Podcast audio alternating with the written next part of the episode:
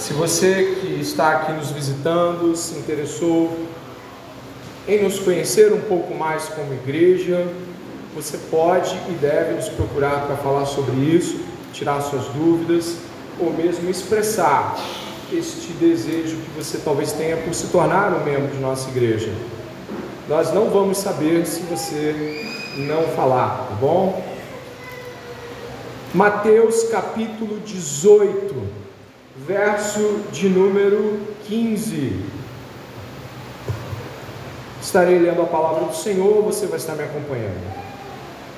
Verso 15 diz assim: Se o seu irmão pecar contra você, vai e repreenda-o em particular. Se ele ouvir, você ganhou o seu irmão. Mas se não ouvir, leve ainda com você uma ou duas pessoas, para que, pelo depoimento de duas ou três testemunhas, toda a questão seja decidida. E se ele se recusar a ouvir essas pessoas, exponha o assunto à igreja. E se ele se recusar a ouvir também a igreja, considere-o como gentil e publicano. Em verdade lhes digo que tudo o que ligarem na terra terá sido ligado nos céus, e tudo o que desligarem na terra terá sido desligado nos céus. Em verdade também lhes digo que se dois de vocês sobre a terra concordarem a respeito de qualquer coisa que vierem a pedir, isso lhes será concedido por meu Pai que está nos céus. Toda a igreja, verso 20, em uma só voz. Porque onde estiverem dois ou três reunidos em meu nome, ali estou no meio deles. Amém? Ore comigo neste momento. Aprove a Deus que num dia tão eclesiástico, com tantos pactos de membresia sendo lidos domingo à noite, também fosse esse o sermão. Deus Deus sempre traz o seu povo e o guia segundo a palavra que ele mesmo escolheu, né? Não foi combinado desta forma a entrada do Rafael, o pacto de membresia e um texto tão profundo que se liga tanto à igreja como esse. Portanto, vamos ouvir com ouvidos redobradamente atentos. Pare comigo, por favor. Pai amado e bendito, glorificado, exaltado e santificado seja o teu nome Venha o teu reino sobre nós, o teu governo sobre esta igreja neste momento, governando os corações de homens, mulheres, senhores, senhoras, crianças, de tal forma que a tua palavra pregada seja absorvida de todo e o nosso coração diante do Senhor, Pai, de fato esteja como um coração moldável, aberto ao Senhor para, para sermos moldados e transformados em imagem de Cristo. Senhor, por favor, orienta-nos na direção da tua vontade. Em nome de Jesus. Amém.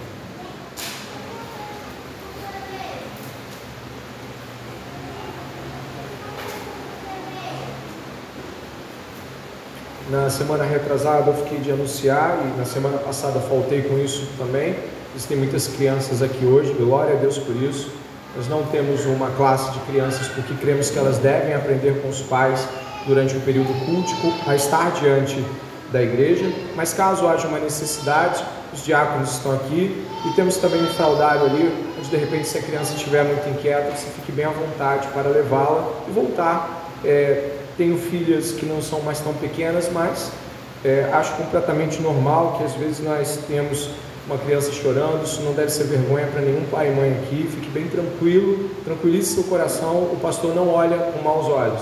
Mas é claro, né, quando a criança está um pouquinho além da conta, você fique bem à vontade para levá-la até o fraudário, mesmo até ali fora, tem uma área mais, mais aberta ali, os diáconos podem ajudar. Mateus 18, do 15 ao 20, traz uma mensagem poderosa, difícil e muitas vezes incompreendível.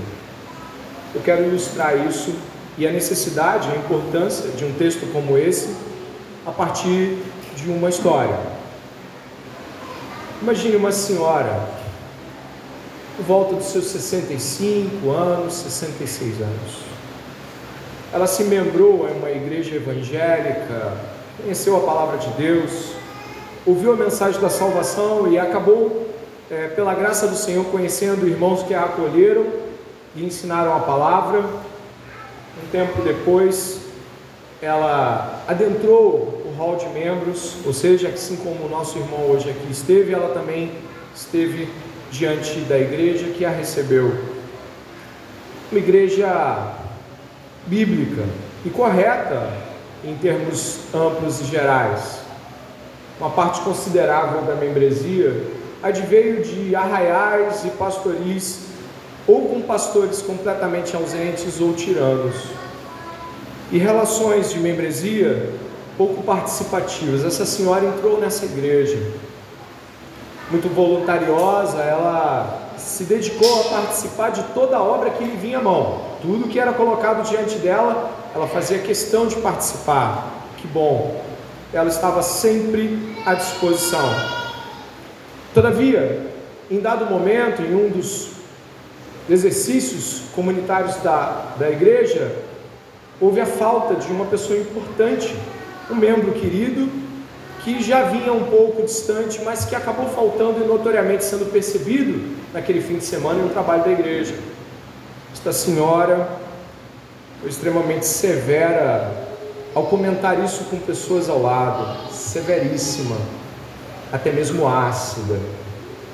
O que aconteceu foi que alguns irmãos piedosos já foram de pronto advertindo, Senhora, pesada a tua palavra, não podemos ter esse juízo temerário. O que aconteceu foi que ela fez que ouviu, mas seguiu. Durante o meio da semana, houve um momento de comunhão na casa de alguns irmãos, nos quais ela, infelizmente, teceu voluntariamente os mesmos comentários críticos, severíssimos e ácidos sobre a ausência de tal irmão. Advertida mais uma vez, o caso dessa vez foi informado ao pastor e o conhecimento do presbitério também se tornou notório. Pastor não interveio imediatamente, nem diretamente. Na verdade, ele imaginou que nos tratasse algo tão sério assim, afinal a senhora chegara há pouco tempo e ela não tinha talvez a percepção da gravidade do que estava fazendo. Porém, Semanas depois, o irmão criticado por ela soube e foi tomar satisfações com ela, explicando o porquê de sua ausência, o que não foi bom, porque o clima entre a senhora e o irmão se alterou. Alguns estavam por perto, infelizmente, alguns tomaram parte dela, dizendo que ele a tratou com muita severidade na fala, e outros dele, de que ela estava faccionando a igreja e falando coisas contra aquele irmão. O pastor decidiu atuar, mas alguns presbíteros disseram que ele talvez deveria se preocupar em ser severo demais, afinal era uma senhora, 65 anos, uma idosa, e que ele deveria ter uma fala amorosa, ou por talvez pensar assim: se fosse sua mãe, você falaria com tanta severidade? pastor desistiu da empreitada e deu um pouco mais de tempo para que ela reavesse a sua consciência. Infelizmente, esse tempo foi o tempo necessário para que ela saísse da igreja. A fala dela e a divisão que causou fez com que alguns irmãos, pela não posição pastoral e por cisão, saíssem também com ela. Ela, ao sair, falou para todos de fora de que aquela igreja não respeitava os idosos, que tratava-os com extrema severidade e não entendia que eles eram a voz da sabedoria e que deveriam ser honrados e respeitados. Sabe o que aconteceu nessa história? Uma confusão terrível que misturava falso amor com falsa tolerância, com piedade em relação ao pecado ou complacência em relação ao pecado. E eu não duvido que situações de não trato do pecado já foram de ciência de alguns que já passaram por outras igrejas. Situações onde o pecado não tratado, que parecia mínimo, não é verdade? Uma fala severa e crítica. Não estamos falando daquilo, daquelas coisas que costumamos ver que derrubam as igrejas. Nós estamos falando de uma fala que foi se tornando cada vez maior uma bola de neve que foi crescendo, advertências que não foram acolhidas e outras que não foram dadas, disciplina que não foi observada. O que aconteceu? Em nome do amor, seja lá que amor seja esse, em nome da tolerância, seja lá tolerância ao que? A igreja acabou sendo manchada, dividida e confundida com o mundo, não é? É uma história. E embora ela não retrate, ela não tenha sido uma história que alguém me contou, ela retrata um aspecto, que é quando nós olhamos para a disciplina como algo mal, como se disciplinar alguém, independente da sua idade, fosse trazer males para aquela pessoa ou ser um ato de crueldade. Houve as mais ou menos 200 anos, John Dagg, um pregador batista assustado com um crescente número de pessoas desaprovando a disciplina em, em suas igrejas, a qual chamamos de disciplina eclesiástica. John Dagg falou o seguinte em uma frase: quando a disciplina deixa uma igreja, Cristo sai da igreja com ela.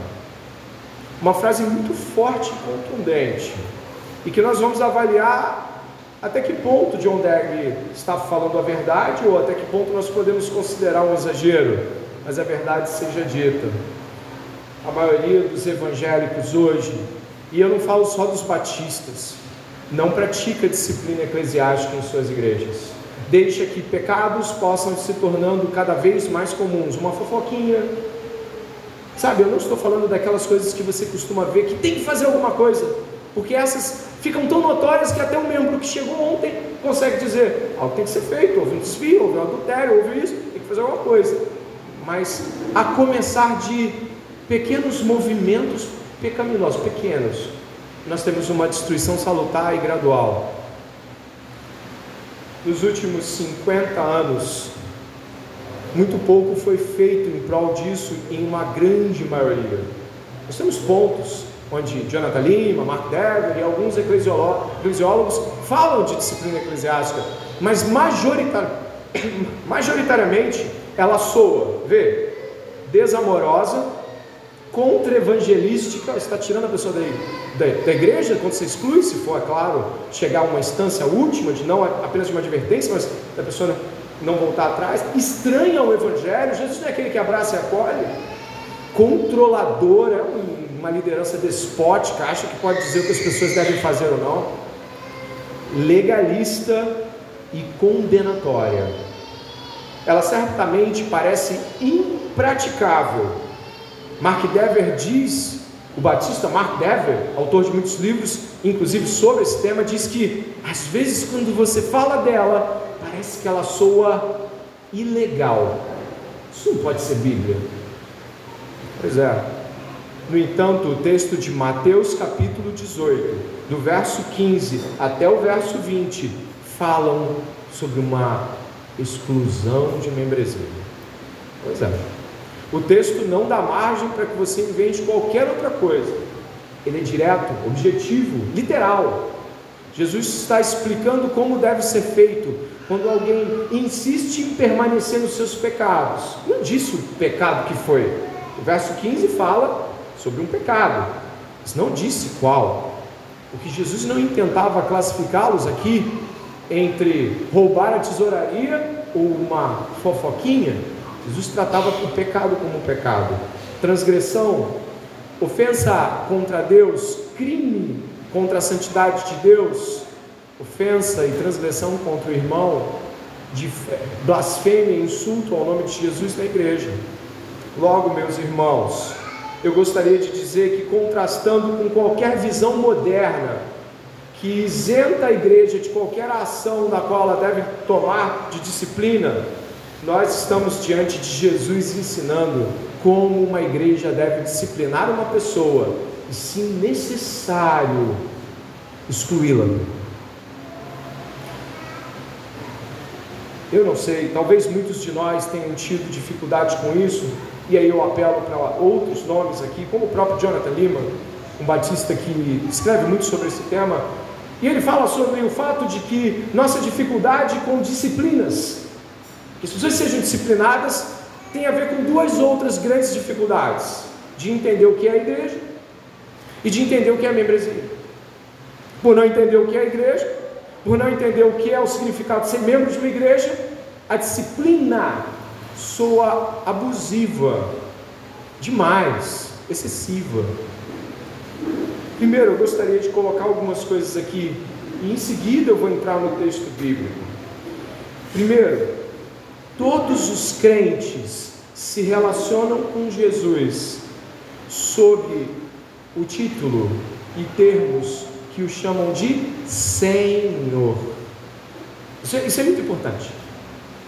Há um Senhor como Jesus, e a Ele somente, do modo como nós estamos falando, devemos obediência, submissão. Devemos estar como quem diz: sim, eu vou, sim, faço, sim, eu mudo, sim, eu acato, sim, Senhor.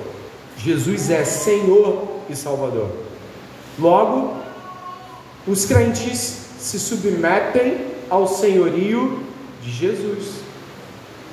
E outra coisa importante, os cristãos são submissos a Jesus e devem, portanto, submeter-se ao modo de governo e vida social em comunidade que Jesus criou. Os cristãos devem se submeter ao modo de governo e de vida social criados por Jesus. E onde eles se desenvolvem? Onde? Na igreja.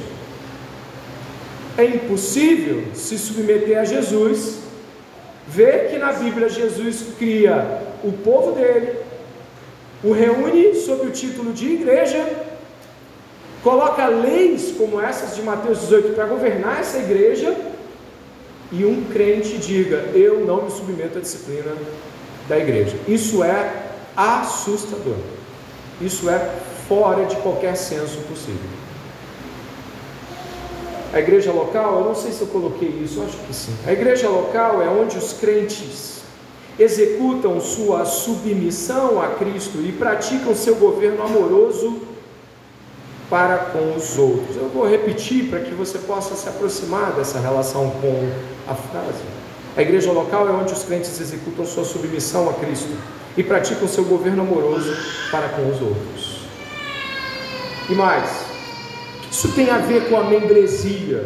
É mais uma inserção que eu gostaria de fazer para que você pudesse refletir. Na membresia da igreja, a autoridade fundamentada no amor cria vida. Cristo representa a autoridade de Deus e o amor cristão cresce e amadurece no exercício da autoridade de Cristo. Mas o que tudo isso tem a ver com a membresia e com a disciplina na igreja? A resposta é simples. Se a submissão à autoridade produz crescimento, logo o crente precisa de um lugar para desempenhar a submissão a Cristo e para praticar um governo amoroso em relação aos outros. A solução bíblica é que os crentes se submetem à membresia e à disciplina de uma igreja local. Você entendeu? A disciplina de uma igreja reflete o governo de uma igreja.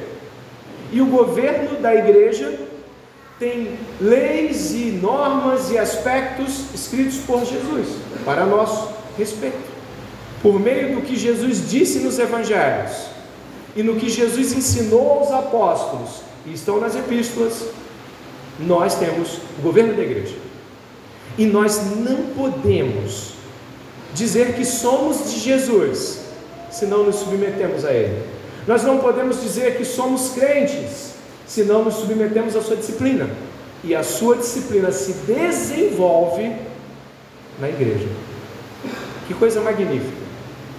Ao pensarmos sobre essas coisas, podemos ver que o texto, e aí mais uma vez, texto do Lima, Jonathan Lima, fala claramente sobre amor. Se você deve ter percebido, um governo amoroso, foi o que nós lemos ali. Um governo de amor, porque disciplinar alguém é podá-la, tratá-la, cuidá-la. E nós vamos ver isso no texto bíblico. Este prelúdio aqui para nós cabe como uma orientação para aqueles que acreditam que disciplina eclesiástica é regrinha de igreja cri-cri, ou então atos abusivos. E é claro, existem os tiranos, existem os negligentes, mas existem igrejas e pastores sérios. E existe a Bíblia dizendo como estes pastores e estas igrejas devem ser regulamentadas. Portanto, tendo esse prólogo dado certo tom ao que vamos falar, eu gostaria que você pudesse ir até o verso de número 15.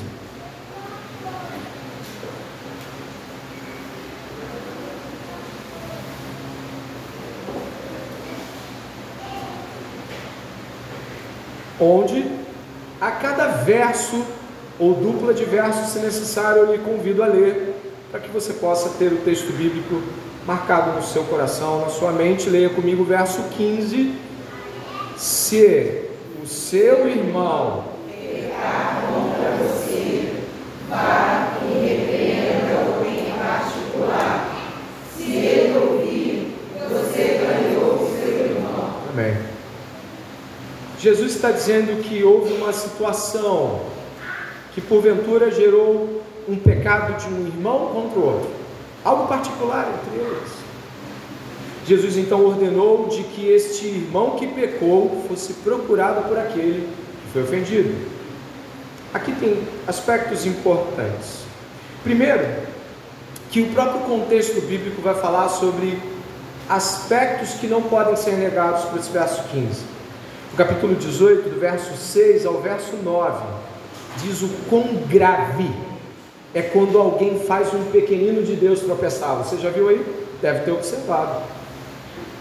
Inclusive, nós estamos olhando aqui que esses tropeços devem ser radicalmente tratados pela pessoa que, que causou isso. Repare o verso 8: se a sua mão ou o seu pé leva você a tropeçar, faz o quê?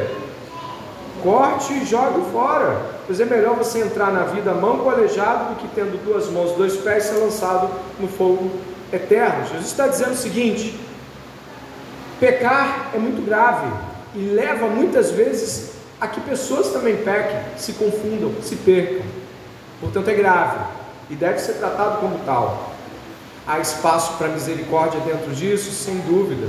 O verso 10 até o verso 14, nós vemos uma ovelha desgarrada, alguma ovelha que se perdeu pelos seus próprios pecados e confundiu-se pelo caminho. Jesus vai lá e resgata. Então nós temos severas advertências quanto ao mal que nosso pecado pode fazer a outros colocações profundas sobre a misericórdia de Deus quando alguém está disperso ou perdido. Mas agora, diretamente ao ponto: se alguém pecar, alguém deve ir até ela e falar-lhe sobre seu pecado. Aspectos importantes. A palavra aqui, no verso 15, começa com uma repreensão particular. Diz assim depois: Se ele ouvir, você ganhou o seu irmão. A palavra elenco, em grego, significa condenar o pecado, significa não condenar alguém como fogo eterno, mas condenar a prática. Ela não tem nenhuma afirmação que nos leve a pensar mais do que isso que você fez é errado. Nós às vezes temos dificuldades de lidar com advertência a alguém porque nós confundimos as coisas. Ao invés da gente advertir o pecado, a gente destrói a pessoa, acaba com ela, o apóstolo Paulo, muitas vezes, quando tinha que puxar a orelha de Timóteo e Tito em suas cartas, começava dizendo: Filho amado, filho querido, filho do coração. E ele começava lembrando quem ele é, para que ele pudesse depois dizer o que é errado, sem o peso de você não pode ser crente se você faz isso. Não, você fez algo terrível e eu estou aqui para ganhá-lo. Ganhá-lo? Sim, Repare, por favor, o final do verso 15 não trata em termos de ganhar a disputa das palavras. Não é sobre quem vai ganhar, eu ou você no argumento.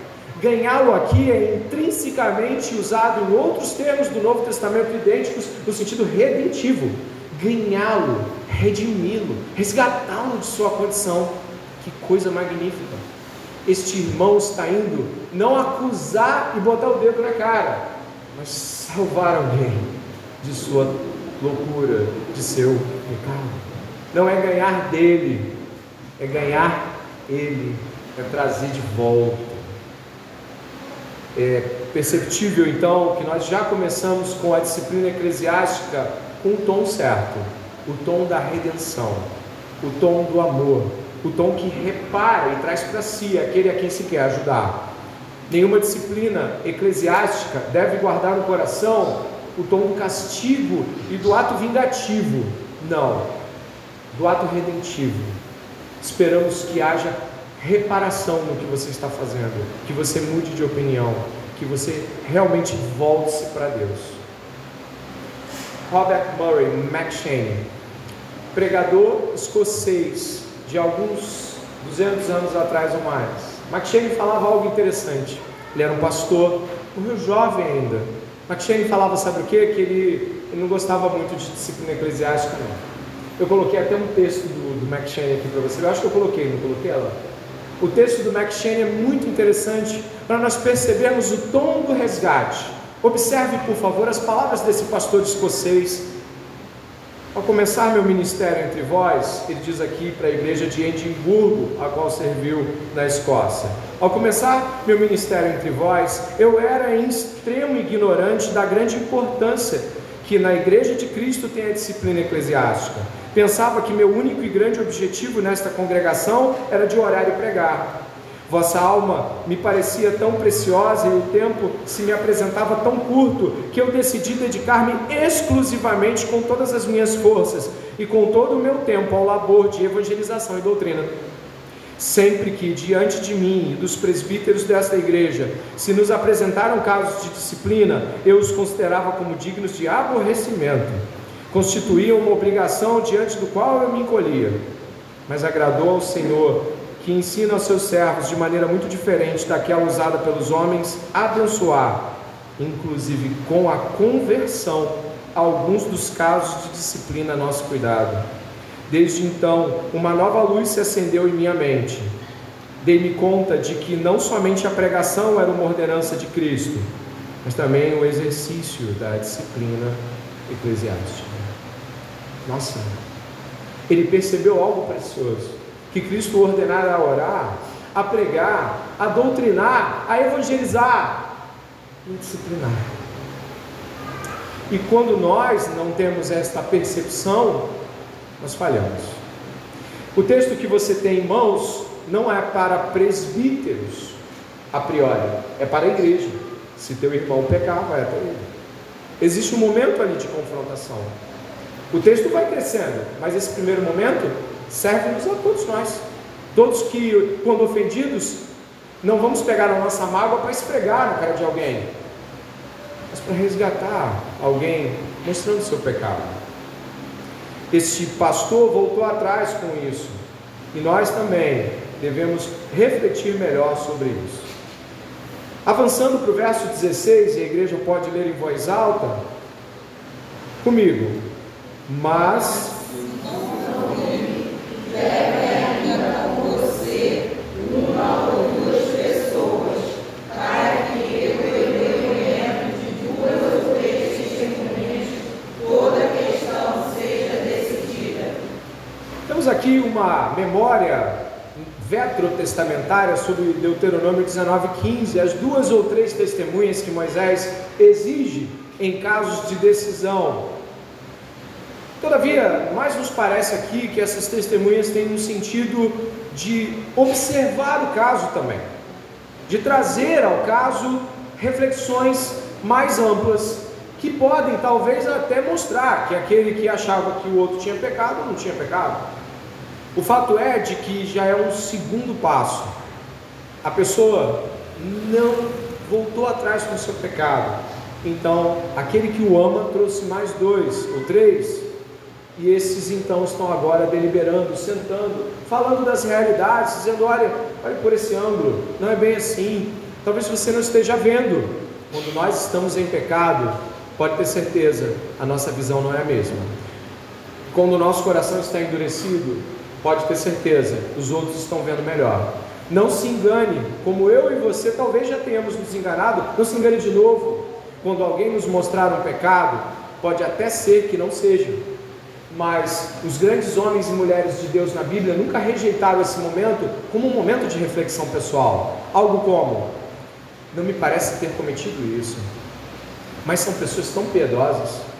Talvez eu não tenha feito, mas dado margem à percepção deles. E aí você se desculpa assim.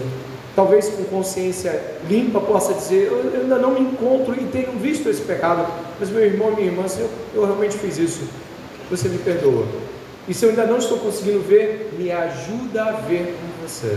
Aí as coisas mudam de, de, de cenário. O Espírito Santo começa a agir e aquele que não via passa a ver, e aqueles que porventura tenham acusado injustamente vão estar também vendo de outra forma, porque o Espírito de Deus está agindo em meio à humildade, em meio à autossuspeita, em meio a pensar assim: poxa, eu não vejo tudo, eu não consigo me ver completamente, eu nem me vejo direito às vezes. É preciso humildade no momento da confrontação. Não importa se você pecou ou não, tem amor sendo colocado em pauta. Responda com amor e não com raiva. Responda com: meus irmãos, eu não estou vendo, me ajudem a ver. Isso é muito bom. Todavia, irmãos, neste caso aqui, esta pessoa não viu. O caso avança e agora ele chega aos contornos da igreja. O caso se torna público. E não importa qual pecado, as instâncias devem ser observadas com maior ou menor rapidez, com maior prejuízo à igreja, talvez os atos tenham que ser um pouco mais rápidos. Mas, independente disso,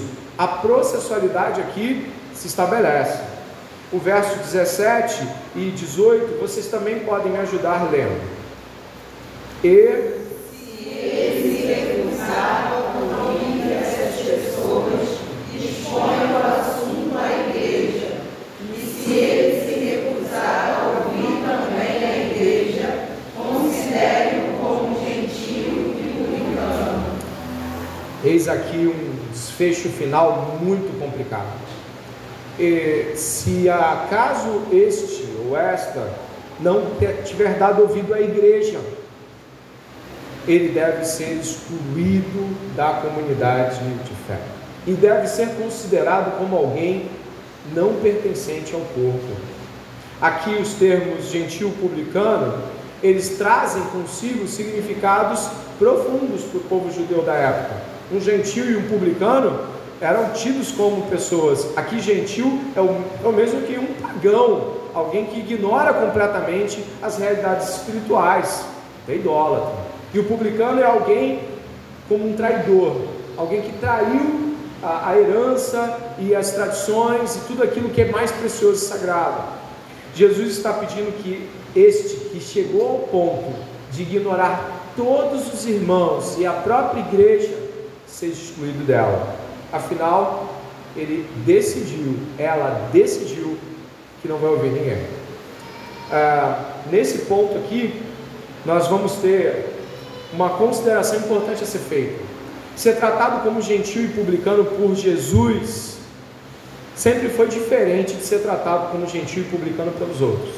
Jesus sempre dava a chance de que esses ouvissem seu evangelho.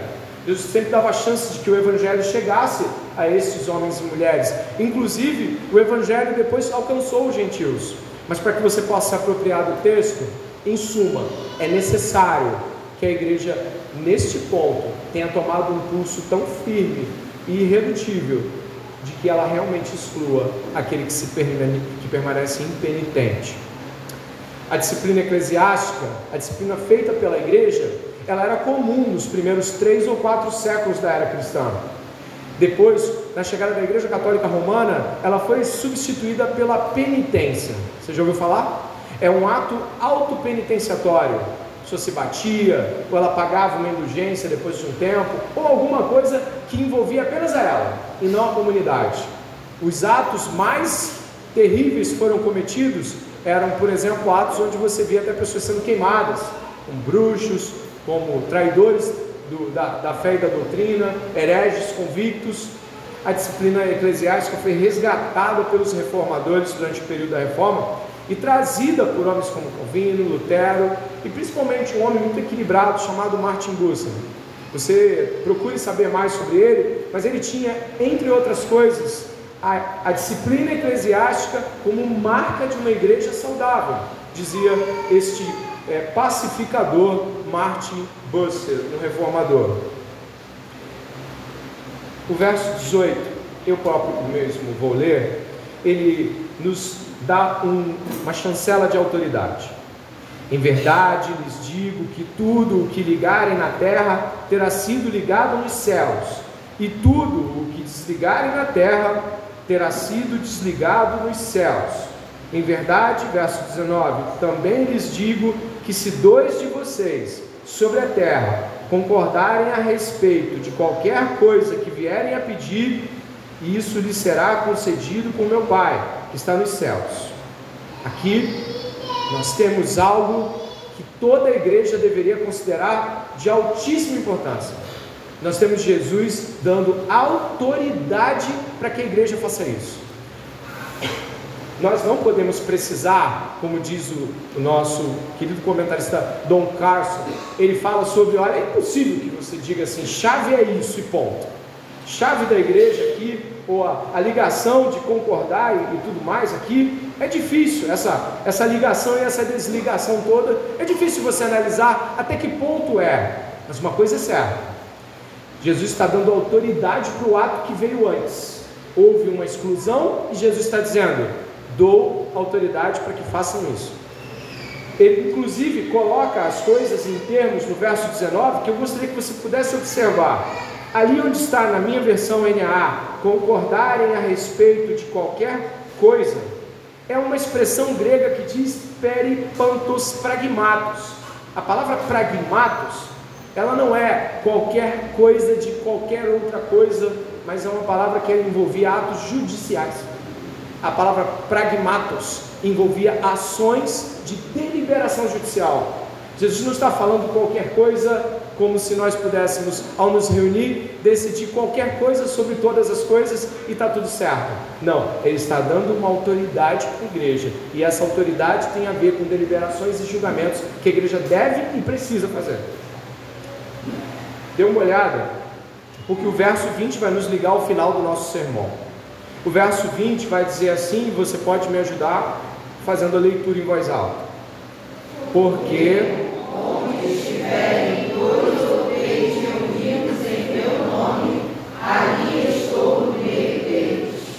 Jesus está dizendo que decisões como aquelas, que tem a chancela, a autoridade dele, a autorização para que a igreja faça, essas decisões pragmáticas, decisões judiciais que a igreja deve tomar, que ele está autorizando, elas trazem um significado profundo de representação da presença de Jesus.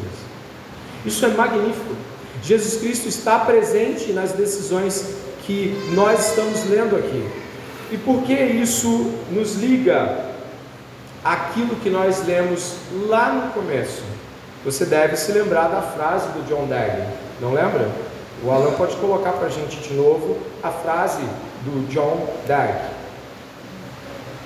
A primeira, quando a disciplina deixa uma igreja, Cristo sai da igreja com ela. Talvez seja mais apropriado, tornando a frase de John Dagg mais correta, dizer que quando a disciplina abandona uma igreja, a igreja abandona Cristo. Nós sabemos que Jesus está, por exemplo, nas igrejas do Apocalipse, em igrejas sem disciplina. Muitas delas não estão vendo no disciplina eclesiástica há muito tempo. Ou seja, Jesus continua batendo até a porta. Em uma delas ele deixa claro isso. Então, ajustando o foco, a frase chamariz do John Dagg nos faz refletir de que o modo mais apropriado seria dizer que quando uma igreja abandona a disciplina, ela também está abandonando a presença de Jesus, porque ele disse que estaria no meio daqueles que fizessem isso essa realidade leva-nos a considerar algumas coisas. Ah, o princípio que leva uma igreja a abandonar a disciplina eclesiástica é de que talvez ela não queira se envolver com algo tão difícil de fazer. Talvez os homens e mulheres que são é, mais expressivos não queiram se indispor com outros membros. Um tipo de paz falsa e sem sentido se estabelece, e então as coisas vão caminhando. Jesus nos alerta de que esse tipo de fermento faz muito mal e que a igreja paulatinamente vai tendo problemas com isso. Se você puder lembrar, antes de caminharmos para os textos finais, em 1 Coríntios capítulo 11, o apóstolo Paulo diz que é a complacência com os pecados cometidos pelos irmãos de Corinto diante da mesa do Senhor, você talvez lembre disso, levaram o juízo de Deus sobre a vida de alguns. Alguns foram mortos por Deus por não estarem se examinando e agindo de modo completamente errado em relação à mesa do Senhor. Quando a igreja não disciplina, Deus vem com a sua vara. Por isso, negar a disciplina eclesiástica é chamar para si determinados juízos e julgamentos de Deus muito pesados sobre a igreja. As igrejas que não, que determinadamente abandonam a disciplina eclesiástica, podem até morrer. Isso é muito sério. Eu já, já vi isso de perto em uma igreja na qual participei. Se você puder ir comigo até o livro de Apocalipse, é o último livro da Bíblia, não é difícil de encontrar. Você vai encontrar Jesus falando com sete igrejas ali mesmo, entre o, o capítulo 2 e o capítulo 3. Nós vamos encontrar Jesus falando de algumas igrejas de modo muito objetivo. Por exemplo, se você for até a igreja de Pérgamo, no verso 12 do capítulo 2 de Apocalipse, você vai encontrar Jesus falando assim: Ao anjo da igreja em Pérgamo, escreva: Estas coisas diz aquele que tem a espada afiada de dois gumes. Conheço o lugar onde você mora, que é o lugar onde está o trono de Satanás. Sei que você conserva o meu nome e não negou a fé que tem em mim, mesmo no dias, nos dias de Antipas, minha testemunha, meu fiel, que foi morto na cidade de vocês, aí onde Satanás habita. Tenho, porém, contra você algumas coisas. Estão aí em seu meio os que sustentam a doutrina de Balaão, o qual ensinava Balaque a armar ciladas diante dos filhos de Israel, para que comessem coisas sacrificadas aos ídolos e praticassem a prostituição. Além disso, estão também aí em seu meio os que seguem a doutrina dos nicolaítas. Portanto, arrependa-se, se não irei até aí sem demora e lutarei contra eles com a espada da minha boca. Quem tem ouvidos, ouça o que o Espírito diz às igrejas. Ao vencedor darei do maná escondido. Também lhe darei uma pedrinha branca, e sobre essa pedrinha um novo nome escrito, qual ninguém conhece, exceto aquele que o recebe. Jesus está dizendo: se vocês não mudarem essa situação, eu mesmo vou aí, com a espada afiada, e vou resolver isso. Nossa, que texto forte, que texto que impressiona um Jesus que não está alheio à sua igreja, de forma alguma. Nós estamos aqui não para recusarmos a disciplina do Senhor, mas para dizermos amém a ela. Um pastor congregacional conhecido dizia assim sobre a disciplina eclesiástica. Ele dizia as vantagens da disciplina são óbvias. Ela recupera apóstatas, detecta hipócritas, propaga um termo salutar por meio da igreja, acrescenta um incentivo extra à vigilância e à oração, comprova o fato da fragilidade humana e suas consequências inquestionáveis, e além disso, testemunha publicamente contra a injustiça. Todavia, se nos recusarmos a nos arrependermos, aí mesmo, em Apocalipse capítulo 3, nós temos Jesus nos falando sobre algo extremamente importante. Acho que até esse texto eu coloquei aqui para que você possa ver. Diz assim o capítulo 3: Ao anjo da igreja em Sardes escreva: Estas coisas diz aquele que tem os sete Espíritos de Deus e as sete estrelas. Conheço as obras que você realiza, que você tem fama de estar vivo, mas está morto. Fique vigiando e fortaleça o restante que estava para morrer, porque verificarei que as obras, verifiquei que as obras que você realiza não são íntegras na presença do meu Deus. Lembre-se, pois, que você recebeu e ouviu, guarde-o e arrependa-se. Se você não vigiar, virei como ladrão, e você de modo nenhum saberá em que hora virei contra você. Irmãos, Jesus o tempo todo está falando sobre arrependa-se. Quando o Senhor nos ordena o arrependimento, Ele nos dá uma chance para que não venhamos a ser vexame público para o nome do Senhor, para que não venhamos a pôr tudo a perder, às vezes, uma longa jornada, pondo a perder por um coração que não quer admitir que está errado, não quer mudar. Para todos nós, eu gostaria que nós lêssemos em Hebreus capítulo 12, o texto de fechamento para os termos que nós levantamos aqui hoje. Hebreus capítulo 12 vai falar que nós devemos travar a verdadeira luta contra o pecado. Capítulo 12, verso 4, Hebreus é um livro bem próximo ao Apocalipse, um pouquinho antes. As Escrituras vão nos dizer o seguinte acerca da disciplina do Senhor. Capítulo 12, verso de número 4, diz assim: Na luta contra o pecado, vocês ainda não resistiram até o sangue. E vocês se esqueceram da exortação que lhes é dirigida como a filhos, toda a igreja, até o final do verso 6. Filho meu, não despreze a correção que vem do Senhor, nem desanime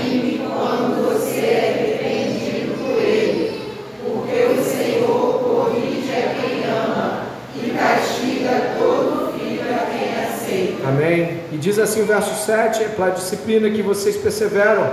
Deus os trata como filhos.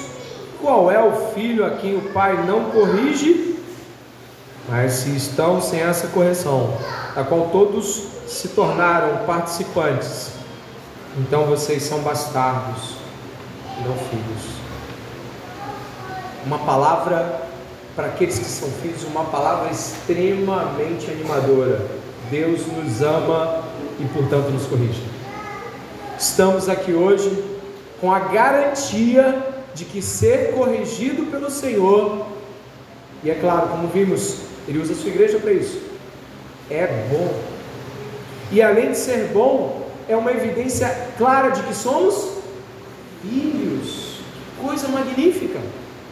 Portanto, irmãos, você que ouviu esta mensagem, se acerte com o Senhor esta noite. Procure irmãos e irmãs piedosos para ajudarem você na, na luta contra o pecado. Confesse e deixe. Esteja diante do Senhor como aquele que busca a presença dEle. O Senhor tem muito para nos abençoar, mas não uma vida de pecado. Pare comigo neste momento e fale com o Senhor.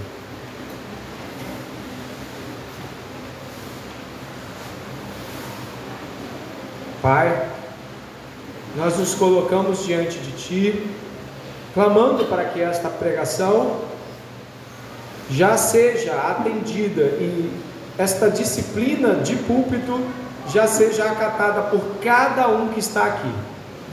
Cada um de nós já diga: Entendi, Senhor. Eu entendi. Vou dar as costas para o meu pecado e viver uma vida de santidade. Senhor, por favor, que não venhamos a achar que o Senhor está brincando quando fala coisas tão profundas que a igreja não venha, Senhor, a se tornar uma igreja que ouve, mas não acredita que Deus vai fazer. Que cada um que está aqui, Senhor, agradeça a Deus por avisar antes. Agradeça porque Deus dá a chance de que o pecado seja abandonado sem que o estrago seja maior. Ajuda-nos, Senhor, reconhecer as nossas falhas e pecados e buscar o caminho da santidade. Aqueles que aqui não estão sendo corrigidos, Pai, e vivem vida de pecado, Pai, que medo que isso dá. Pode ser que não seja apenas uma fase, mas estejamos diante de uma pessoa que não te conhece. Senhor, que teu Espírito venha sobre este, sobre esta, e o nosso pedido é que haja salvação nesta casa hoje. Que o Espírito Santo de Deus traga regeneração para este coração, para que creia, se arrependa e viva a vida santa diante de Deus. Te agradecemos porque o Senhor é bom e nos faz refletir e se arrepender. E te agradecemos no nome santo de Jesus. Amém.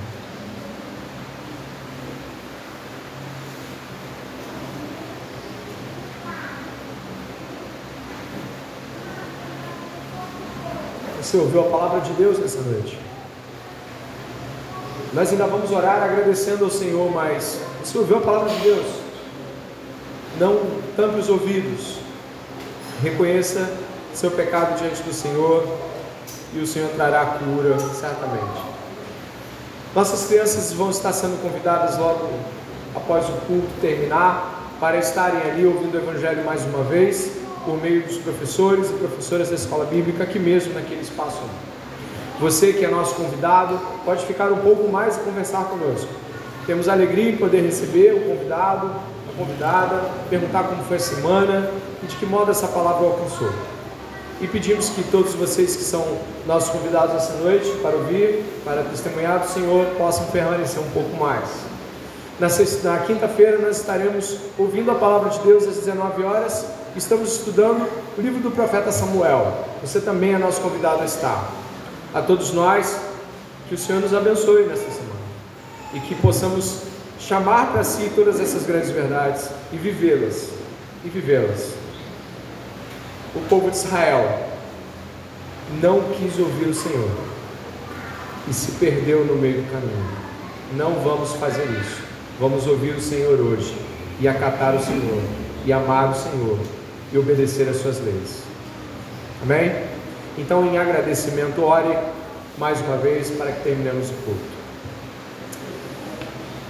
Pai amado e bendito, te damos graças a tua palavra sempre tão profunda, sempre tão impactante, dessa vez nos trouxe uma mensagem de confronto, mas de esperança. Uma, um confronto porque não podemos mais viver com o nosso pecado. E isso é maravilhoso, saber que o Senhor se preocupa conosco. E essa, essa esperança que temos hoje de que Jesus vai nos ouvir é uma esperança maravilhosa. Por isso, Pai, que cada um de nós, ao término do culto, incline sua cabeça e diga: Senhor, eu estou aqui. Me trata, cuida de mim, me adverte, os irmãos para me advertirem. Pai, por favor, que o pedido de cada um de nós seja de que Deus nos trate como filhos.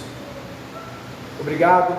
E que durante esta semana venhamos a viver a disciplina do Senhor.